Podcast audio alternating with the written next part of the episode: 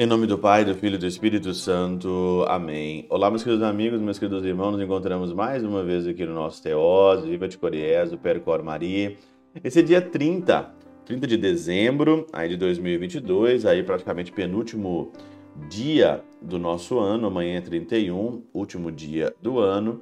E hoje é dia da festa da Sagrada Família. Mas por quê? Porque o Natal deu num domingo e aí então não tivemos ali um intervalo ou um final de semana entre o dia 1 e o dia 25. Então, por isso, a liturgia coloca a festa da Sagrada Família, que geralmente é num domingo, coloca a festa da Sagrada Família numa sexta-feira. Então, hoje, sexta-feira, dia 30, é aí a festa da Sagrada Família. E o evangelho é o evangelho de José que é, em sonho é avisado para pegar o menino e a sua mãe e partir para o Egito. Lucas 13, Lucas 12 de 13 a 15 e depois 19 a 23. E hoje nós vamos falar aqui muito sobre fuga, sobre fugir. Será que é covardia fugir? Porque João aqui, é porque João não, José aqui, né? José e Jesus, por que ele teria medo de inimigos, né? E falar muito também sobre a proteção das nossas famílias. Será que nossas famílias não têm que fugir do mundo? Olha o que diz aqui é, o Remígio de Alkshere. Pelo fato narrado de o anjo ter sempre aparecido a José em sonhos, assinala-se, em sentido místico, que aqueles que vivem apartados dos cuidados da terra e das preocupações mundanas merecem fruir da visão angélica. Como é que a sua família vai ter uma visão angélica?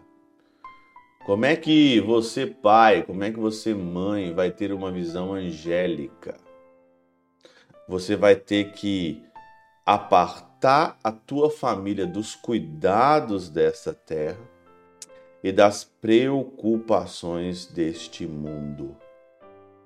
É só assim que a gente consegue ver anjos. É só assim que a gente tem intimidade com a visão e com o querer de Deus. São José aqui, ele tem intimidade com o querer de Deus. Por quê? Porque primeiramente ele viveu apartado do mundo e sem preocupar com as coisas mundanas. Viveram apartado dos cuidados da terra e das preocupações mundanas. Por isso que ele foi avisado em sonho. Por isso que ele tinha intimidade com a vontade de Deus. E é por isso que você também tem que fazer. Se você quer, e eu acho ultimamente é de admirar muitas famílias que estão vivendo assim, apartado dos cuidados do mundo, né? Famílias numerosas estão crescendo, pessoas com famílias grandiosas, pessoas com famílias que querem ter quatro, cinco filhos e querem viver apartados do mundo. Aqui, o pseudo Crisóstomo ele fala sobre a fuga e ele diz o seguinte aqui, ó. É, prosseguem as palavras, foge para o Egito. Mas como o Filho de Deus foge diante de um homem? Quem se verá livre de inimigos se ele mesmo teme os seus inimigos? Mas, em primeiro lugar, convia que também nisso seguisse a lei da natureza humana, a qual se havia submetido, lei que exige que a natureza humana, abandonada suas próprias forças e em tenra idade, fuja de um poder que a ameaça. Ademais, convinha que assim sucedesse para que os cristãos não se envergonhem de fugir quando a perseguição os obriga a fazê-lo. Fugir. São Felipe Neri diz que alguns pecados na nossa vida a gente só consegue vencer fugindo. Alguns pecados na nossa vida a gente só consegue fugindo. Não tenha medo de fugir com a sua família. Não tenha medo de fugir de momentos que ameaçam a integridade.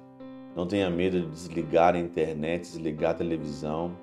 Não tenha medo de fugir quando alguma coisa está para acabar com a paz e principalmente com o Cristo. O inimigo é Herodes e ele vem para matar o inimigo. Mas por que para o Egito?